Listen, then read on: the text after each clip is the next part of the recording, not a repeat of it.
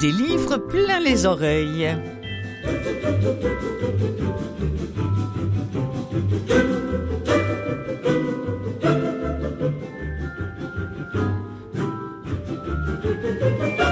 Bonjour à vous toutes et vous tous, Clotilde Sey au micro de Canal M, l'émission de radio sur le web qui produit cette émission des livres plein les oreilles, qui est relayée aussi par CKVL que je remercie et puis qui est également disponible en podcast euh, si vous désirez écouter ou réécouter ces émissions quand bon vous semble.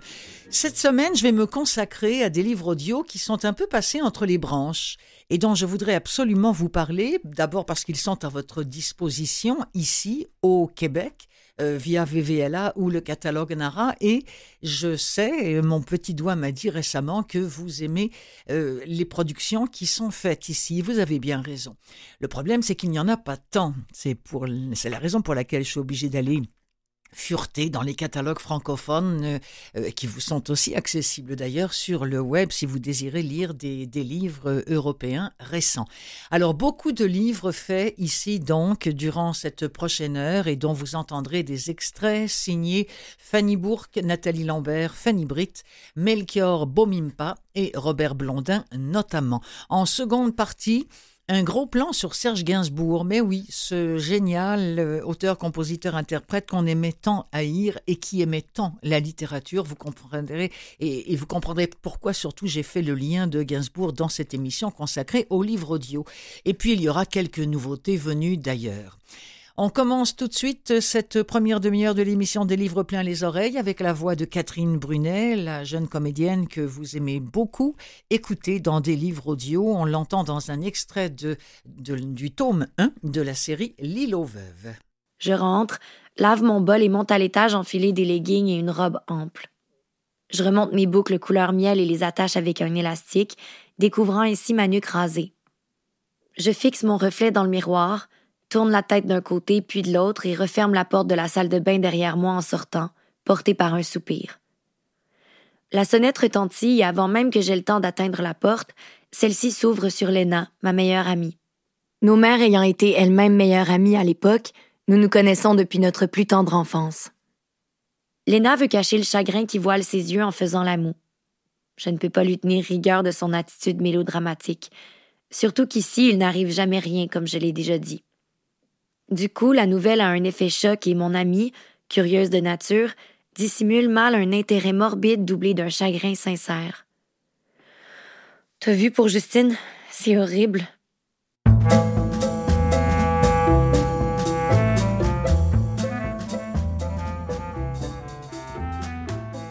On a commencé avec euh, ce, tome 1 de L'île aux veuves. Vous avez compris que c'est quand même relativement euh, une série pour la jeunesse où il est question de la disparition de cette jeune Justine Robert.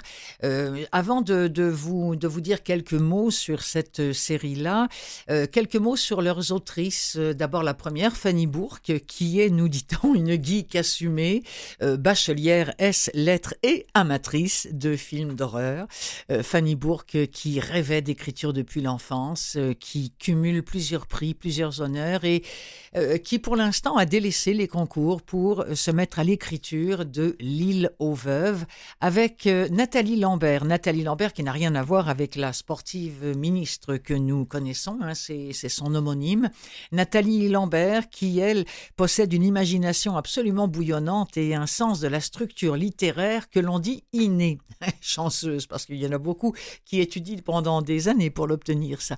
Alors Nathalie Lambert donc qui révèle sa passion pour l'écriture avec ce tout premier roman coécrit avec Fanny Bourque, L'île aux veuves. L'histoire est il s'agit ici de Justine Robert que la mère a bercée jusqu'au dernier sommeil. Parce que Justine, on va retrouver dès le départ son cadavre, avec évidemment une panoplie de questions. Comment est-elle morte? Qui l'a tuée? Mais surtout, pourquoi est-elle morte? Et en quoi tous ces éléments sont-ils liés au cauchemar qui hante soudain Milan, une jeune fille pourtant sans histoire? Alors on nous propose de plonger dans cet univers et d'explorer les mystères qui tourmentent l'île aux veuves, dont voici la suite du premier extrait alors qu'on vient d'apprendre que la jeune justice, Justine, était morte. Léna se laisse tomber sur le sofa, ses cheveux noirs s'étalant autour de son visage. Elle retire ses lunettes pour les embuer d'un souffle chaud et les nettoyer avec un bout de son chandail, l'air absent. Allons, arrête de faire semblant et dis-moi tout ce que tu sais, dis-je. Elle fait une grimace grotesque. Sa manière d'exagérer ses émotions a le don de m'irriter. Le père de Léna est policier, ce qui nous donne souvent des passe-droits ou des informations exclusives. Bien que nous soyons chagrinés car Justine était l'une de nos amies, je sais que les récents événements l'intriguent autant que moi et lui procurent un sentiment de curiosité coupable. Tout ce que je sais pour le moment, c'est qu'elle ne s'est pas noyée. Je prends mon sac et ma veste, puis je la suis dehors d'un pas rapide. Le vent tiède et humide dans cette journée qui hésite entre printemps et été me caresse doucement le visage. Le bruit des vagues qui se brisent sur le sable force Léna à parler plus fort pour s'assurer que je l'entende. Qu'est-ce que t'as prévu pour ton anniversaire? Prise de cours, je bredouille. Mon anniversaire? C'est la semaine prochaine, Milan. 16 ans, ça se célèbre? Je hausse les épaules. C'est la saison de la pêche et mon père travaille 12 heures par jour, parfois plus. Je ne crois pas qu'il serait d'accord pour que j'invite des copains. Et puis, qui j'inviterais? Qui aurait envie de fêter alors que notre amie Justine est morte? Et si tu venais à la maison écouter de vieux films d'épouvante? proposai-je. Quoi? Pas de grosse fête sur la plage, pas d'alcool? Non, juste nous deux, de la pizza et des films jusqu'à ce que le sommeil nous emporte. Léna échappe un petit rire nerveux et un peu trop aigu. Je sais qu'elle adore ce genre de soirée et c'est sûrement pour cela qu'elle se tortille comme si c'était un dilemme insurmontable, mais malgré ça, elle semble bien décidée à me fêter. On pourrait faire un petit feu, inviter Noé et les autres. Je roule des yeux et lui tire la langue en signe de capitulation. Thank you.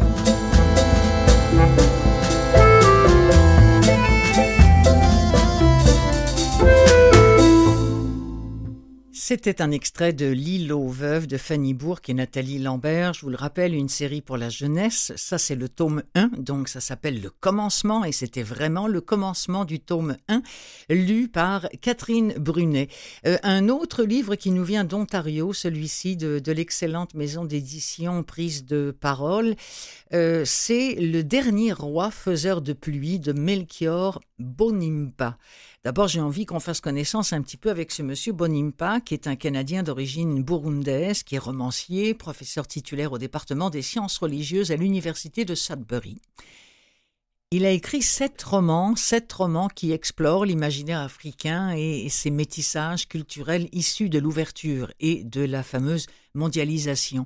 Plusieurs de ses œuvres ont été primées, notamment Le Totem des Baranda, euh, Les morts ne sont pas morts, qui a reçu un prix, et Le dernier roi faiseur de pluie, qui a reçu le prix de littérature éclairée du Nord. C'est celui-ci qui a été enregistré euh, en audio dans les studios de chez Vues et Voix. Il y a moins d'un siècle, en plein cœur de l'Afrique et des Grands Lacs, vivait un roi qui réglait la circulation des nuages. Le dernier roi faiseur de pluie recréait la vie de celui qui clôtura la lignée de ces monarques bantous qui dégonflent les nuages afin que la pluie féconde la terre ou encore qui déchaînent les vents pour nettoyer le ciel quand les eaux menacent les récoltes. Pendant le règne de Ndagano, le Kibondo ne connaît pas la famine mais le royaume est victime d'un nouveau fléau, les faces roses, ces albinos invisibles, invincibles, pardon, venus du bout du monde, conscients de toute leur puissance, Dagano choisit de leur opposer une résistance spirituelle. Je ne sais pas si vous avez entendu parler de ça, mais en Afrique noire, les albinos, c'est-à-dire ces gens aux cheveux blancs, hein, qui ont un, problème de, de, de, peau au départ, de pigmentation, et ils ont la peau blanche. Alors, ils sont très très mal vus encore maintenant dans certaines contrées africaines. C'est lu le dernier roi faiseur de pluie par, on me dit le roi premier. J'ai eu beau chercher et chercher et chercher et chercher. Qui se fait appeler le roi premier? Je ne sais pas, je n'en sais pas plus sur ce lecteur. Euh, ce que je peux vous dire, c'est que c'est un gros livre qui dure 9 euh, heures, 9 heures à écouter. Et on va en écouter un extrait lorsque le fameux Dagano n'est encore qu'un enfant.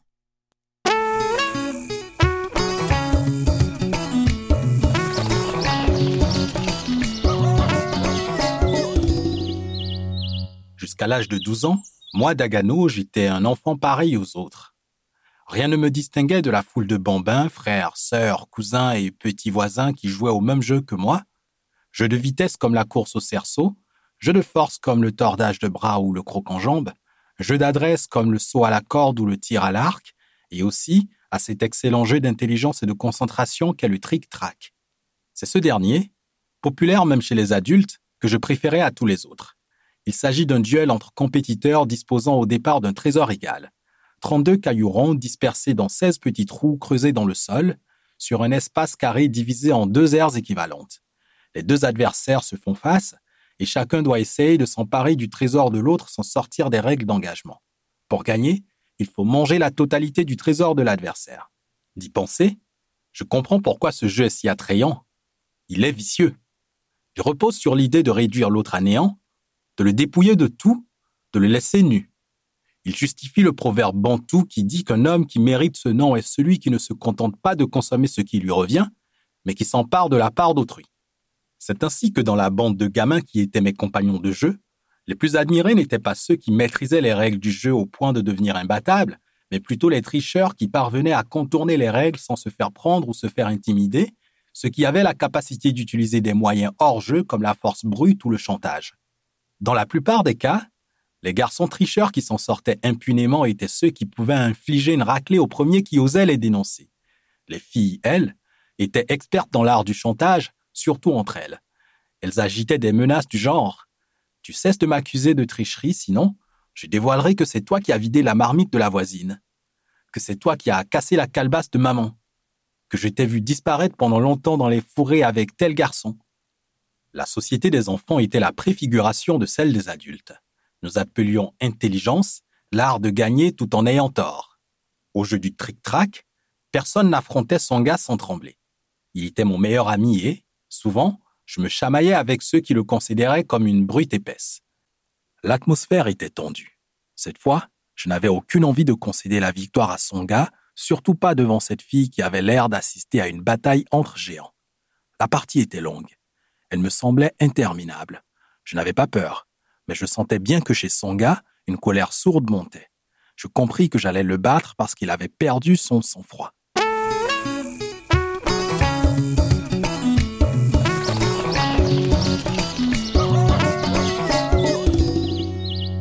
Le dernier roi faiseur de pluie, roman africain édité en Ontario de Melchior Bonimpa et qui existe évidemment en version audio. Euh, un homme en colère maintenant, ça c'est retour au Québec. L'homme en colère en question, c'est Stéphane Gendron, oui, l'ex-maire de Huntingdon, euh, figure publique bien connue, qui va nous rappeler dans cet ouvrage euh, dont on dit que c'est un livre d'une belle profondeur, c'est du moins ce qu'ont écrit les, critiques que j'ai consultés avant de vous en parler. Donc il va nous raconter tous les événements qui ont contribué à bâtir l'image de l'homme en colère qu'il a longtemps projeté. Il nous apprend qu'il est issu d'une famille dysfonctionnelle où la violence était omniprésente. Gendron a grandi dans la hantise de la mort au point où l'urgence de vivre a fini par étouffer sa vie. Emportement, agressivité, et dépendance inconsciente au trash ont fait de lui un espèce d'adepte de la haine et du négativisme. Pourtant, aux yeux de plusieurs, il était celui qui avait le courage de dire, entre guillemets, les vraies affaires. L'expression de nos colères individuelles et collectives serait-elle devenue l'indicateur d'un grave problème de santé publique dont le trash ne constitue que la pointe de l'iceberg? Jusqu'où la bipolarisation sociale ira-t-elle? Et là, on pense à ce qui vient de se passer dans les mois euh, qui, précèdent. Hein. Je pense à ce qui s'est passé à Amqui, euh, ce qui s'est passé à Laval. C'est fou, à un moment donné, jusqu'où tout d'un coup un individu peut-il à ce point péter les plombs? À l'heure de l'opinion instantanée, du chic viral, de la désinformation et du marché opus de l'émotion. Euh, oui, la société a tout intérêt à se pencher sur ces questions. Pendant le tournage du documentaire Mourir en 2015, Stéphane Gendron a lui-même entrepris un vaste chantier de réflexion pour comprendre, comprendre ce qui lui empoisonnait la vie depuis plus de 40 ans. Il réunit ses découvertes dans ce livre, désarmant de sincérité, nous apprend-on, qui nous rappelle l'individu fort en gueule qu'il a été et qui nous présente celui qu'il tente aujourd'hui à devenir, toujours aussi engagé mais beaucoup plus attentif aux nuances. Voici un extrait de Un homme en colère, de et lu par Stéphane Gendron. J'étais fasciné par toutes les questions reliées à l'itinérance, aux dépendances et à la souffrance sociale. C'est durant mon séjour à Énergie que j'ai pu mener mes plus belles entrevues. J'ai eu la chance de pouvoir m'excuser en ondes auprès de Sophie Chiasson à propos de mon attitude lors des attaques de Jeff Fillion à son endroit. J'ai aussi profité de la présence en studio de Gabriel Nadeau-Dubois pour lui dire droit dans les yeux la bêtise des propos que j'avais tenus durant le printemps érable. Les mots que j'avais vomis à l'égard des étudiants n'avaient pas de sens et je m'en excusais. Gabriel Nadeau-Dubois avait eu raison et j'avais fait fausse route dans mon analyse. L'été 2018 a été marqué par le scandale des échanges de photos explicites d'élèves du séminaire des pères maristes de Québec. J'étais à l'époque en négociation finale de mon contrat pour l'année 2018-2019. Il ne restait qu'un seul détail à régler afin que mon nouveau contrat puisse débuter en septembre comme à l'habitude. Celui-ci portait sur la durée de mon émission qui devait passer de quatre heures à possiblement deux heures quotidiennement. Le jeudi 23 août, je reçois en entrevue une mère de famille deux élèves touchés par ces échanges de photos. Elles exposent leur version des faits. Elles pleurent, c'est normal. Les entrevues sont d'une grande intensité. À 15h30, ma conjointe reçoit un appel de mon patron, Daniel Tremblay, qui l'informe que mon contrat chez Énergie ne sera pas renouvelé pour l'automne. Immédiatement, je cesse d'exister pour eux. Toutes mes entrevues sont retirées du site de la station et à ce jour, elles demeurent inaccessibles, je saisis encore une fois la brutalité du moment. Animateurs de radio, nous ne sommes qu'un vulgaire produit, les ressources humaines étant une valeur relative pour les médias. Le lendemain, j'apprends dans le Journal de Québec que la station a décidé de rajeunir son auditoire cible et doit donc ainsi apporter des changements à la grille. J'étais devenu trop vieux pour faire de la radio. Bell Media ne répondra jamais à mes questions. Après pratiquement 15 ans de collaboration, on ne daignait même pas m'expédier un courriel. Daniel Tremblay m'a quand même offert une chronique à 150 pièces pour couvrir la campagne électorale provinciale qui débutait, ce que j'ai évidemment refusé.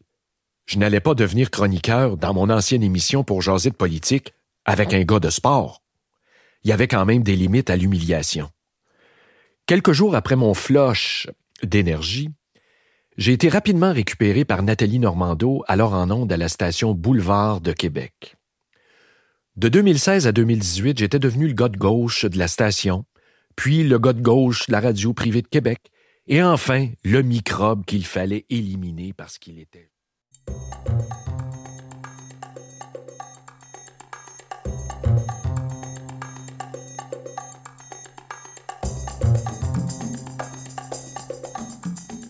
Extrait de Un homme en colère, réflexion sur le trash et la haine dans l'espace public de et lu par Stéphane Gendron. Ça avait été édité par les éditions de l'Homme. D'un homme en colère, on passe à un homme qui n'est pas forcément en colère, euh, Robert Blondin, mais qui est un gars qui, qui s'exprime. Il l'a toujours fait, d'abord sur les ondes de, Radio-Canada, il continue de le faire ici, euh, à Canalem, et c'est quelqu'un qui a toujours écrit, écrit beaucoup, et qui s'est toujours exprimé sur, euh, sur toutes sortes de choses. Vous savez, on le présente, Robert Blondin, comme un grand explorateur des comportements humains.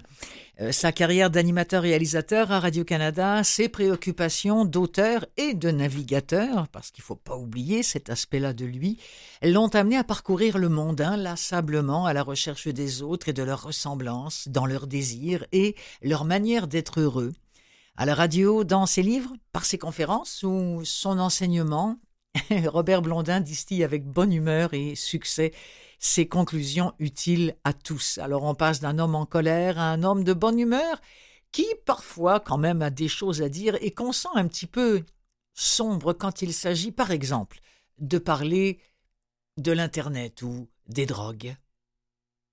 L'Organisation mondiale de la santé estime que 230 millions d'entre nous, soit 5% de la population mondiale, consomment à des fréquences diverses des drogues. Et 10% d'entre nous goberaient des médicaments dont nos gouvernements permettent l'usage pour nous calmer le pompon anxieux et garnir les coffres des fabricants. L'ONU affirme qu'on dénombre environ 27 millions d'usagers problématiques de drogue, ce qui représente 0,6% de la population adulte mondiale. D'une manière générale, la consommation de drogue illicite serait stable dans le monde, bien qu'elle continue d'augmenter dans plusieurs pays en développement. L'héroïne, la cocaïne, les autres drogues tuent environ 200 000 personnes chaque année. L'Internet ne rapporte officiellement aucun décès. Et puis, il y a les coûts. Le National Institute on Drug Abuse soutient que les abus d'alcool, de tabac, de drogue dure illicite représentent 700 millions de dollars par année dans le monde. Par contre, les coûts sociaux et économiques de la dépendance à l'Internet et à la virtualisation des rapports humains sont encore impossibles à évaluer. Mais il y en aura un très important prédisent un grand nombre de chercheurs, et nous le confirme le gros bon sens lui-même. L'avènement de l'Internet est un tsunami scientifique, culturel, psychologique, politique, qui menace ou soigne l'humanité dans un immense bond en avant qui pourrait en essouffler plusieurs. Selon l'International Telecommunication Union, la population mondiale atteindra sous peu les 8 milliards. Sur ces presque 8 milliards de terriens en 2019, 5,1 milliards caressaient leur téléphone mobile et 4,4 milliards utilisaient Internet, sur 57% Selon ce chiffre, le nombre d'utilisateurs du Web s'est accru de 9,1% tandis que la population mondiale n'a progressé que de 1,1 les réseaux sociaux ont eux aussi vu leur public s'accroître et comptent 3,48 milliards d'adeptes, soit 45% de l'humanité. Ce sont les chiffres officiels de 2019. Et la ruée vers le gig et le virtuel s'est encore accrue de façon exponentielle depuis. Les moutons de panurge se sentent moins seuls. Mon pays, ce n'est pas un pays, c'est l'Internet pourrait maintenant chanter Gilles Vigneault. Ah, cher Robert Blondin, si vous n'existiez pas, il faudrait vous inventer pour nous donner toutes ces informations-là. Cet extrait de Spitounerie 2 est lu par Robert Blondin. Ça a été enregistré dans les studios campus pour le catalogue VVLA notamment. Euh, bah, je dis notamment parce que maintenant, il y en a d'autres catalogues sur le marché. Ah, tiens, une musique qui va vous faire comprendre tout de suite vers quoi je vous amène.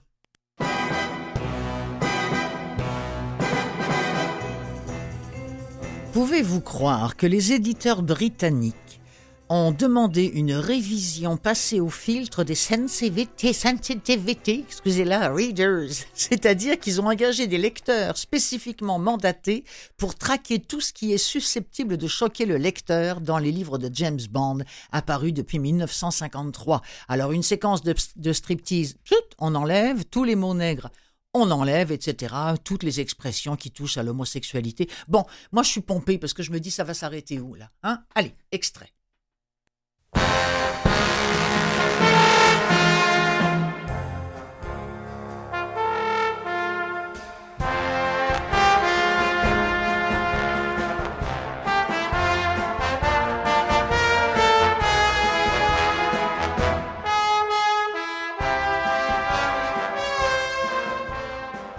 C'est ainsi qu'un nommé Blackwell, qui exploitait une petite affaire d'import-export à Mexico City, reçut un jour un message de sa sœur qui vivait en Angleterre. Ce message annonçait que la dame n'hésiterait pas à se donner la mort si elle ne parvenait plus à trouver de l'héroïne. Blackwell se mit en chasse, et par la filière d'amis et d'amis de ses amis, il échoua finalement au Madre de Cacao et finit par rencontrer le producteur de la marchandise. Blackwell se dit qu'il y avait une fortune à faire, tout en contribuant à soulager l'humanité souffrante. Le producteur mexicain ne s'intéressait qu'au commerce local mais Blackwell lui expliqua qu'il y avait beaucoup mieux à faire et que son entreprise d'import-export fournirait une couverture parfaite pour camoufler cette activité plus étendue. De plus, il disposait de locaux où l'on pouvait transformer l'opium en héroïne. Le Mexicain accepta et eut au fait de trouver un convoyeur. C'est ainsi qu'un courrier diplomatique anglais, transportant une valise supplémentaire, convoyait chaque mois la drogue jusqu'à Londres. Au départ du Mexique, la drogue valait un millier de livres. En Angleterre, elle en rapportait vingt mille. Le convoyeur déposait la valise à la consigne de Victoria Station, après y avoir fixé l'adresse d'un nommé Schwab, Care of Books and Pics, Limited, WC1. Schwab malheureusement se souciait fort peu de l'humanité souffrante. Il se dit que si les jeunes Américains consommaient pour des millions de dollars de drogue chaque année, il n'y avait aucune raison pour qu'il n'en fût pas de même de la jeunesse britannique. L'homme ne s'était pas trompé, et il avait déjà amassé une fortune considérable lorsque la brigade des stupéfiants s'intéressa à lui. On décida de le laisser travailler pendant quelque temps encore pour voir d'où provenait sa marchandise. Schwab fut surveillé jour et nuit et les agents spéciaux ne tardèrent pas à être menés jusqu'à Victoria Station et au courrier mexicain. À partir du moment où une puissance étrangère était mêlée au trafic, il fallait faire appel au service secret. Bond fut chargé de démanteler l'organisation à la source. L'agent secret exécuta scrupuleusement les ordres reçus. Il s'envola pour Mexico et se rendit rapidement au Madre de Cacao, où il se fit passer pour un gros acheteur londonien. On le mit rapidement en rapport avec le producteur mexicain, qui le reçut avec beaucoup d'amabilité et le dirigea sur Blackwell. Bond ne possédait aucun renseignement au sujet de la sœur de Blackwell, mais il ne lui fallut pas longtemps pour constater que l'homme était un amateur et qu'il était sincèrement affecté par l'interdiction de l'héroïne en Angleterre, mesure qui poussait sa pauvre sœur au suicide. Bond pénétra de nuit dans les locaux de Blackwell et y déposa une bombe incendiaire. Il se rendit ensuite dans un café situé à quelques centaines de mètres de là et assista à l'incendie en spectateur. Le lendemain matin, il téléphona à Blackwell, en prenant soin de placer son mouchoir devant sa bouche pour déformer sa voix.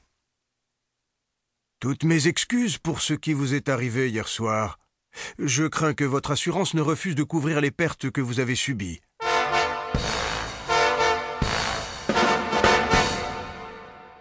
Mais alors, je vous pose la question, si on épure les textes écrits de tout ce qui pourrait déranger les uns et les autres, est-ce qu'on va se mettre à faire la même chose avec les livres audio?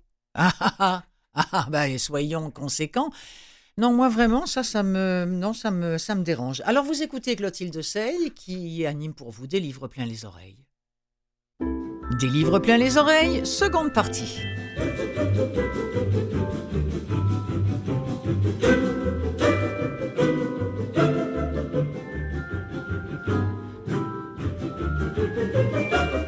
Gainsbourg pour les uns, Gainsbar pour les autres a toujours considéré la chanson comme un art mineur. Oui, oh, un art mineur dont il était un as quand même, le bonhomme. Mais saviez-vous que Gainsbourg était aussi un littéraire, un dévoreur de bouquins?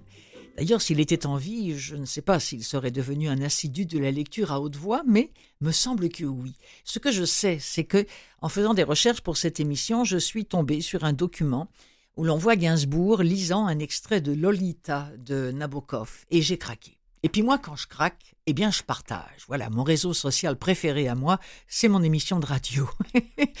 Alors, euh, donc, je vais vous présenter cet extrait de, de, Gainsbourg lisant euh, Lolita, et puis on parlera d'une exposition qui est en train de se monter aussi à ce sujet-là. Au chapitre des curiosités audio et autres nouveautés, un livre de William Thorpe, de Fanny Britt et de Nicolas Dickner seront au rendez-vous de cette seconde demi-heure. Alors une fois n'est pas coutume, histoire de nous mettre dans l'ambiance gainsbourgienne, une chanson de ce cher Serge pour ouvrir cette seconde partie sur un texte oh, d'un petit jeune qui débute, Victor Hugo.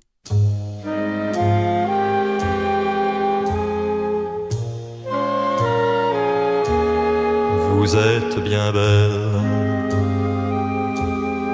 et je suis bien laid. à vous la splendeur de rayons baignés, à moi la poussière, à moi l'araignée. Vous êtes bien belle et je suis bien laid.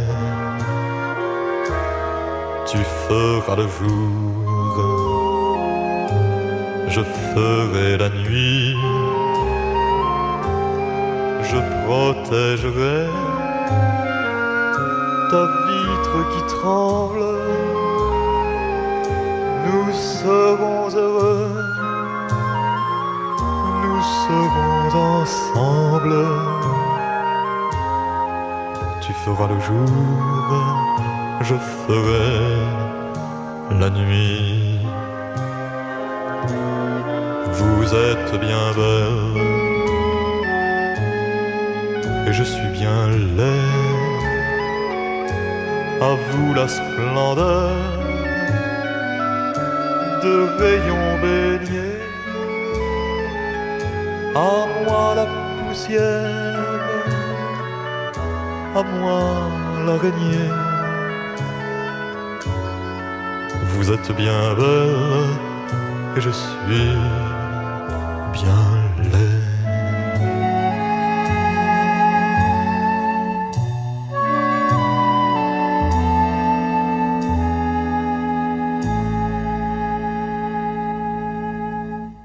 C'est beau, hein? à l'époque, il n'avait pas encore la, la voix altérée euh, par euh, trois ou quatre paquets de gitanes sans filtre par jour et je ne sais plus combien de, scotch. Euh, Serge Gainsbourg, qu'est-ce qu'un chanteur comme Gainsbourg, un malotru comme Gainsbourg vient faire dans une émission consacrée au livre audio? Est-ce que c'est parce que c'est un grand lecteur? Affirmatif. Et quoi d'autre? Eh bien, euh, suffisamment grand lecteur pour donner lieu à un dossier dans l'excellente revue L'Actualité.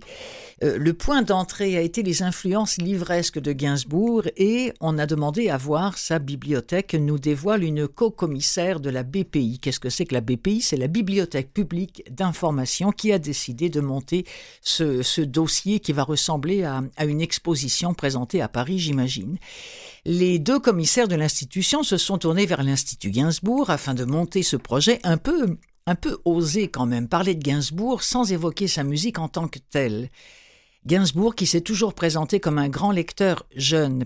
On peut citer pêle-mêle quelques livres de sa bibliothèque, les contes d'Andersen, de Grimm ou de Perrault, euh, Adolphe de Benjamin Constant, Rimbaud, ou encore son poète favori Baudelaire, surtout quand il traduit Edgar Poe, Edgar Allan Poe, mais aussi cet autre dandy qui était Oscar Wilde, parce que Gainsbourg adorait les dandys, on va y revenir un petit peu plus tard. Parmi tous les documents rassemblés dans cette bibliothèque, il y a un manuscrit d'un certain Francis Picabia, beaucoup moins connu que les autres, et de son personnage de Jésus-Christ Rastaquaire. Tiens, tiens, ça, ça nous fait penser à un album de Gainsbourg. Et puis, à un moment donné, manuscrite une petite phrase. Je fuis le bonheur pour pas qu'il se sauve qui va donner lieu à un grand succès de Jane Birkin. Si vous connaissez vos, vos succès euh, gainsbourgiens, euh, fuir le bonheur de Perkins se sauve. Bon. Euh, un autre aspect de Serge Gainsbourg que les amoureux du chanteur ne connaissent pas forcément, c'est son goût pour la série noire. Pour qui a expérimenté le genre, euh, il sait que le titre est très important dans ce genre de littérature et chez Gainsbourg, le titre de la chanson, c'est le point d'accès. Tout découlera de cet acte premier, trouver le titre. Dans un, dans un entretien pour la sortie de son quatorzième album, c'était en 1979, c'était aux armes, etc., il avait déjà la voix beaucoup moins timide qu'à ses débuts, mais plus heurtée, et il expliquait La veille de l'enregistrement, j'avais mes douze titres, car il faut toujours les douze titres pour commencer. Mais je n'avais pas mes paroles. Je les ai écrits dans une nuit blanche. Ça ne se voit pas, je crois. Un titre et puis zou, douze chansons qui naissent. Dès que j'ai trouvé le titre, la chanson est pratiquement terminée, euh, prétendait Serge Gainsbourg. Euh, il, a, il a adapté plusieurs poèmes en chansons. Euh, Victor Hugo qu'on vient d'entendre, mais euh, aussi euh, la chanson de Prévert. euh, Qu'est-ce qu'il a euh, Il avait euh, adopté aussi adapté du, du Stendhal, et puis il a même repris un poème de Nabokov dans Lolita. Lolita, je suis tombée sur euh, une vidéo présentant Gainsbourg lisant Lolita de, Nabokov, hein, cette histoire de, cet écrivain de trente et quelques années qui vit une relation amoureuse avec une jeune fille de 12 ans. Je vous propose, parce que je vous le disais, quand quelque chose me fait craquer, je partage, alors je vous propose d'entendre Serge Gainsbourg lisant un extrait de Lolita de Nabokov. No way. Perdu Dolores, un signalement. Bouche écarlate, cheveux noisettes. Âge 5300 jours, bientôt 15 ans. Profession néant ou bien starlet. Où va-t-on te chercher, Dolores? Quel tapis magique? Vers quel astre t'emporte? Quelle marque a-t-elle? Antilope au capi? La voiture qui vibre à ta porte. Qui est ton nouveau dieu, ce chansonnier bâtard, pince-guitare au bar Rimatan Ah, les beaux soirs d'antan que nous restions si tard enlacés près du feu, Magitane. Ce maudit vu en Lolita me rend fou. Avec qui danses-tu, ma caillette? Toi et lui en blue jean, et maillot plein de trous, et moi, seul dans mon coin qui vous guette. Lolita, ses yeux gris demeuraient grands ouverts, lorsque je baisais sa bouche close. Dites, connaissez-vous le parfum soleil vert? Tiens, vous êtes français, je suppose. C'est fini, je me meurs, ma Lolita, Malo. Oui, je meurs de, de remords et de haine. Mais ce gros poing velu, je le lève à nouveau. À tes pieds de nouveau, je me traîne. Et l'agent, les voilà. Rasant cette lueur de vitrine que l'orage écrase. Soquette blanche, c'est elle, mon pauvre cœur. C'est bien elle, c'est Dolores. Sergent, rendez-la moi, ma Lolita, Malo, aux yeux si cruels, aux lèvres douces. Lolita, tout au plus 41 kilos, Malo, haute de 60 pouces. Ma voiture épuisée est en piteux état. La dernière étape est la plus dure. Dans l'herbe d'un fossé, je mourrai, Lolita, et tout le reste de littérature. Moi, je trouve ça impeccable. Lolita, Lolita go home. Lolita, Lolita go home.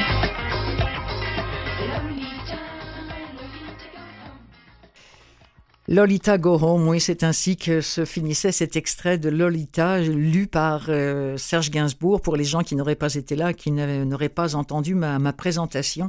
Gainsbourg était un amoureux de, Nabokov et un très amoureux de Jane Birkin, à qui il avait composé cette Lolita Go Home dont on entendait quelques mesures.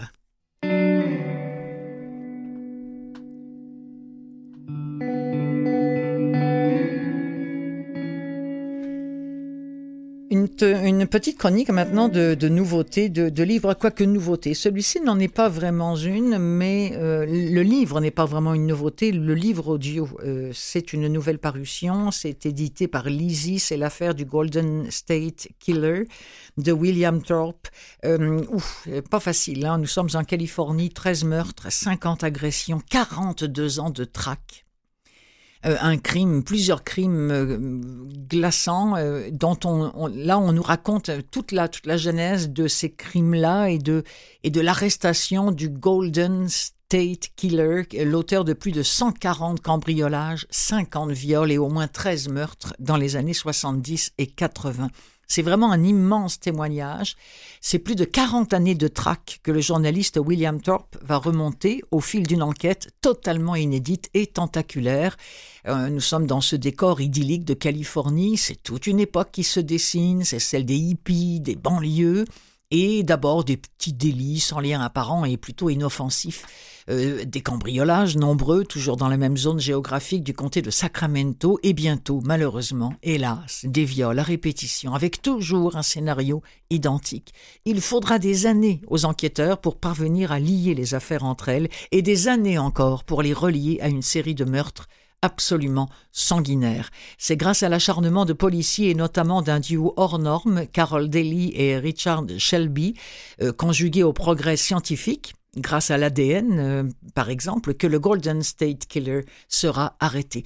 Dans cette enquête où tout est absolument vrai, c'est le portrait d'un homme d'une époque et c'est le récit d'une enquête qui permet de comprendre la sauvagerie de ce criminel et euh, comment elle a pu euh, se déchaîner en toute impunité pendant 40 ans. L'affaire du Golden State Killer, extrait. Printemps 1974, Rancho Cordova. Si un oiseau survolait Rancho Cordova, il n'y verrait qu'une ville en pointillé, sans relief. Dans cette partie du comté de Sacramento, en Californie, où les maisons de plein pied s'alignent comme des briques, personne n'a jamais eu l'audace d'ajouter un deuxième étage. Un homme agile pourrait sauter de toit en toit sur des centaines de mètres sans effort. On entendrait alors seulement le bruit de ses pas résonner entre les murs préfabriqués. Avec la verdure épaisse et les chaînes qui pointent vers le ciel, de nuit, cet homme serait aussi invisible qu'un chat en pleine chasse. En cette soirée de printemps 1974, Richard Shelby, 36 ans, fait sa ronde dans les rues de la ville. Il roule lentement, discrètement. Ce soir, la plupart des maisons sont plongées dans une obscurité que la lune n'a pas osé défier et les rares piétons n'apparaissent qu'au dernier instant dans son champ de vision, ébloui par les phares. C'est un crépitement de sa radio de police qui brise la quiétude de la ronde. Un couple vient d'appeler le département du shérif. Le mari s'inquiète de bruit entendu dans la maison de leur voisin supposé vide, Dolcetto Street. Deux unités sont envoyées, mais Shelby se trouve à seulement quelques pâtés de maison. D'un ton qui n'autorise pas le refus, il prévient dans sa radio qu'il se rend lui aussi sur les lieux. Lorsqu'il arrive, L'un de ses collègues est déjà en train de discuter avec le couple. Les bruits suspects viendraient de l'arrière-cour de la maison voisine, mais ils n'ont vu personne y entrer ou en sortir. Les policiers décident de se séparer. Shelby et un autre officier passent par le jardin arrière, tandis que le troisième longe la façade avant. Ni les uns ni l'autre ne repèrent aucune trace d'effraction. Les trois hommes en uniforme tournent tout de même une seconde fois autour de la maison, puis décident de quitter le couple. Il n'y a ni cambrioleur, ni rôdeur ici. Richard Shelby n'a traversé que quelques rues lorsque sa radio se met à grisiller à nouveau. Le couple de Dolcetto Street vient de repérer une ombre s'enfuir de la maison voisine. Shelby fait machine arrière. Juste après le départ des officiers, lui explique le mari, il a de nouveau entendu du bruit. Puis, sur le toit de la maison de ses voisins, il a distingué une silhouette vêtue d'un treillis militaire.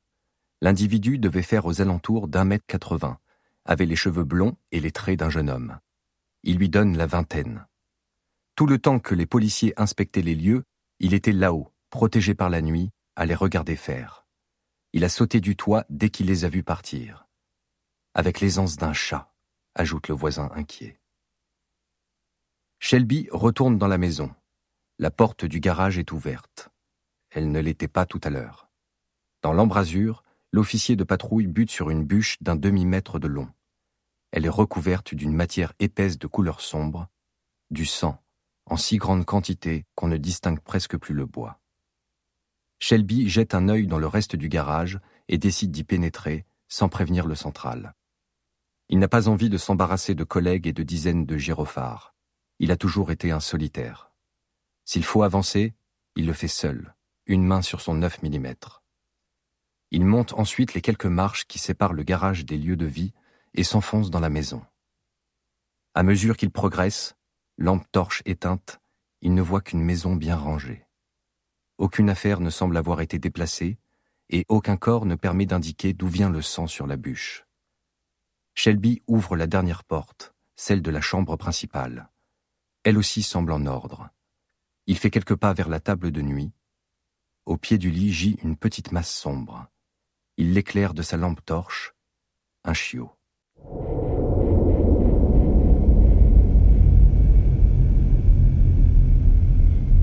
Retour au Québec maintenant avec Faire les sucres, euh, écrit par Fanny Britt et lu par un paquet de monde, dont Mélanie Pilon, Philippe Racine, Catherine Richer, Sébastien Delorme, Hélène Florent et d'autres et d'autres et d'autres.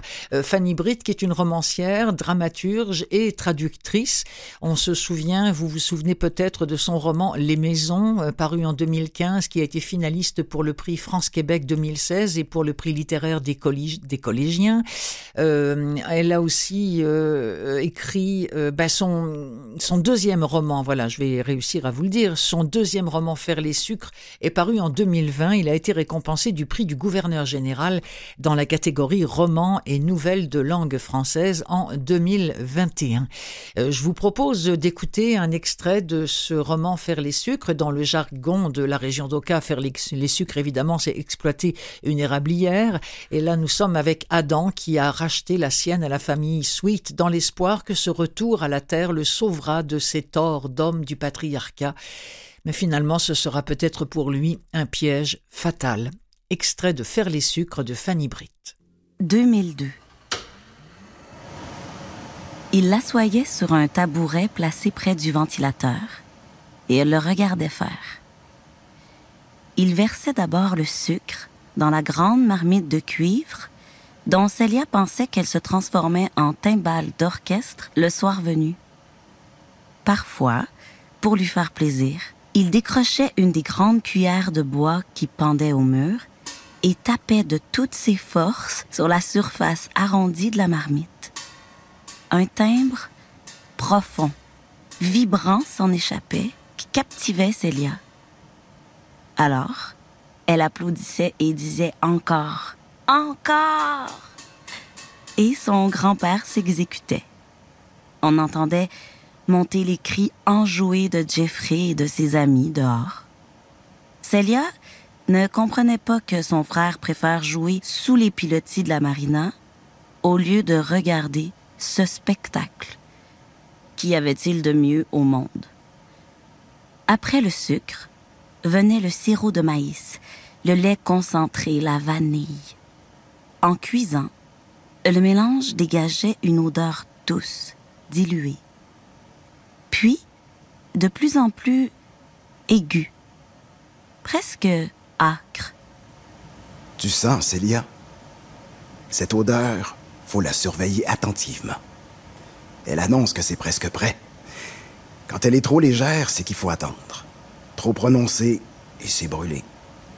Tu dois absolument l'attraper au bon moment et ne rien laisser s'échapper. Comme pour trouver un homme? Son grand-père faisait non de la tête, mais il s'esclaffait tout de même. Célia savait que c'était le père de sa mère, mais elle ne comprenait pas ce que ça voulait dire. Comment pouvait-on être à la fois grand-père et père? Et si son grand-père Herb était le père de sa mère, qui donc était Julian, son papa à elle, pour sa mère? Il n'était pas son amoureux, comme grand-maman Clara avait été l'amoureuse de son grand-père. À bien y penser, il n'était pas tellement un papa non plus, comme ceux des autres enfants qui transportaient les glacières pour des pique-niques et réparaient leurs voitures les samedis, étendus tout leur long sous la carrosserie. Julian vivait à l'autre bout du monde, sur des bateaux qui repêchaient les gens jetés à la mer avec leurs bagages. Il leur rendait visite parfois, et dormait sur le divan, et buvait du café longtemps le matin, et mettait des chansons sur le tourne-disque en fermant les yeux et en disant ça, ça, ça m'a manqué. Puis, il repartait et envoyait des cartes postales que sa mère leur lisait. Jeffrey les accumulait dans une boîte à chaussures. On va rester au Québec, si vous le voulez bien, euh, après cet extrait de, de Faire les sucres de Fanny Britt. Avec, euh, cette fois-ci, on va aller du côté de Nicolas Dickner, euh, cet auteur de, de Rivière du Loup, euh, qui, qui, a étudié dans toutes sortes d'affaires, y compris les arts plastiques, mais aussi la, la littérature.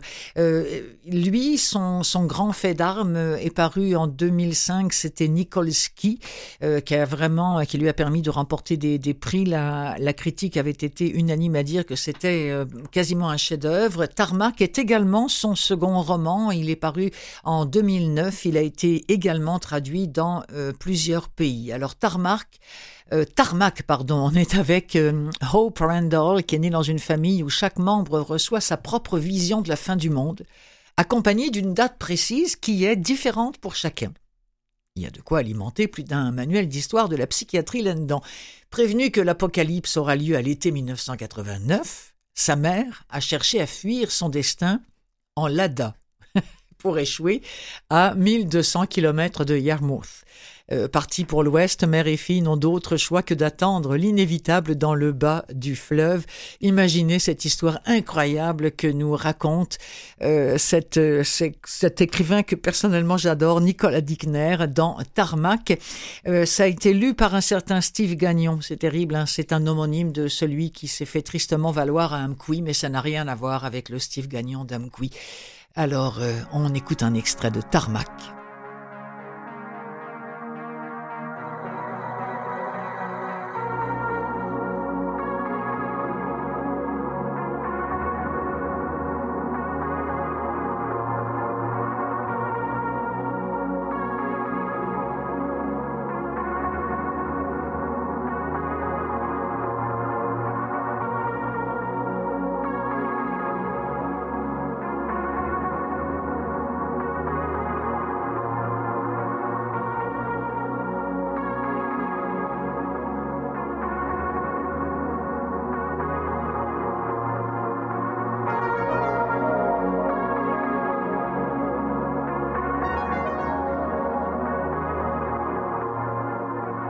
Ou 1989.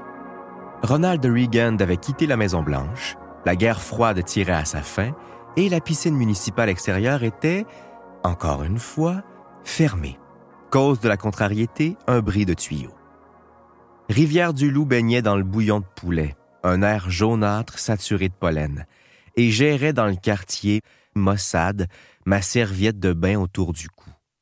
Il restait trois jours avant la rentrée scolaire et seules quelques longueurs dans l'eau chlorée auraient pu me remonter le moral. Je me suis retrouvé au stade municipal. Personne en vue. On venait de retracer les lignes du terrain de baseball et il flottait encore un parfum de chaud dans l'air. Le baseball me laissait indifférent, mais j'adorais les stades, sans raison précise. J'ai longé l'abri des joueurs, près duquel traînait un vieux journal javelisé par le soleil.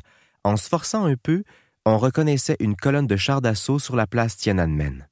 C'est alors que j'ai remarqué la fille assise là-haut, au tout dernier rang, le nez plongé dans son bouquin, l'air de tuer le temps avant la prochaine partie.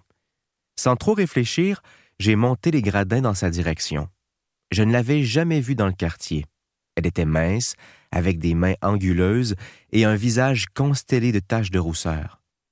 Elle portait une casquette des Mets de New York, la visière rabattue sur ses yeux, et un jeans troué au genou droit, pas un de ces machins derniers cris lavés à l'acide, mais un pantalon de travail à la coupe primitive, un vieux Levi's exhumé d'une mine de charbon dans le désert du Nouveau-Mexique. Adossée au garde-fou, elle lisait une méthode de langue. Apprenez le russe à la maison, volume 13. Je m'assis sans un mot. Elle ne broncha pas. Sous nos fesses, le bois était brûlant. Le soleil tapait décidément fort, et n'eût été la crainte du ridicule, je me serais improvisé un turban avec ma serviette. J'ai levé le nez vers le ciel. Haut dans l'atmosphère, un 747 traçait de longs cirrus rectilignes, temps sec en perspective. Je m'apprêtais à énoncer une banalité météorologique lorsque la fille redressa la visière de sa casquette. La nuit dernière, j'ai rêvé de la bombe d'Hiroshima. Quelques secondes s'écoulèrent, pendant lesquelles je méditais cette entrée en matière atypique. Pourquoi la bombe d'Hiroshima en particulier? Elle croisa les bras. La puissance des bombes modernes dépasse l'imagination. Prends un missile balistique banal, environ 500 kilotonnes. L'explosion pourrait catapulter un bout de plaque tectonique en orbite. Le cerveau humain ne peut pas comprendre ça. D'où venait cette fille? Elle avait un accent indéfinissable, anglais, acadien, peut-être braillon? Je pariai sur Edmundston. Elle ramassa un emballage de Cracker Jack coincé entre deux planches et entreprit de le réduire en confetti. Et sais-tu ce qui nous arriverait, deux pauvres minuscules primates composés à 60% d'eau? Elle renversa tout doucement sa main et la brise emporta sa poignée de confetti en direction du champ gauche. Nous serions vaporisés en trois millièmes de seconde. Non seulement je n'avais jamais vu cette fille, mais jamais je n'avais vu une fille en son genre. Et au moment précis où je me faisais cette réflexion, une certitude me frappa. Si je devais me faire vaporiser en compagnie de qui que ce soit, ce serait avec elle.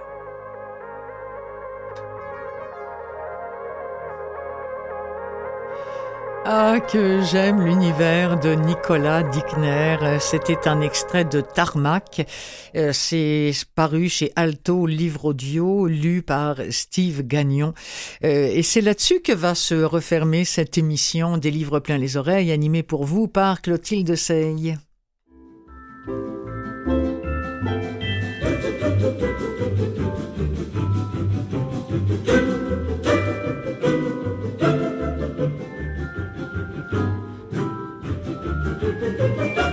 Je voudrais vous remercier d'être là fidèlement à chaque semaine, remercier les auditeurs de CKVL et de Canalem qui écoutent cette émission via le web ou via la télévision ou encore euh, via les podcasts. On peut vraiment, si même vous avez du retard, si vous voulez en écouter d'autres, eh bien via les podcasts, vous pourrez écouter toutes celles que vous voulez ou encore en vous branchant sur le site de, de Canalem. Euh, si vous faites Radio Canalem, vous allez tomber sur nous quoi qu'il arrive et là vous faites émission, émission des livres plein les oreilles. Voilà. Euh, je suis Clotilde Sey. De l'autre côté de la vitrine, vous ne le voyez pas, mais moi, il m'aide beaucoup. C'est Nicolas Wartmann. Je vous donne rendez-vous la semaine prochaine. Salut!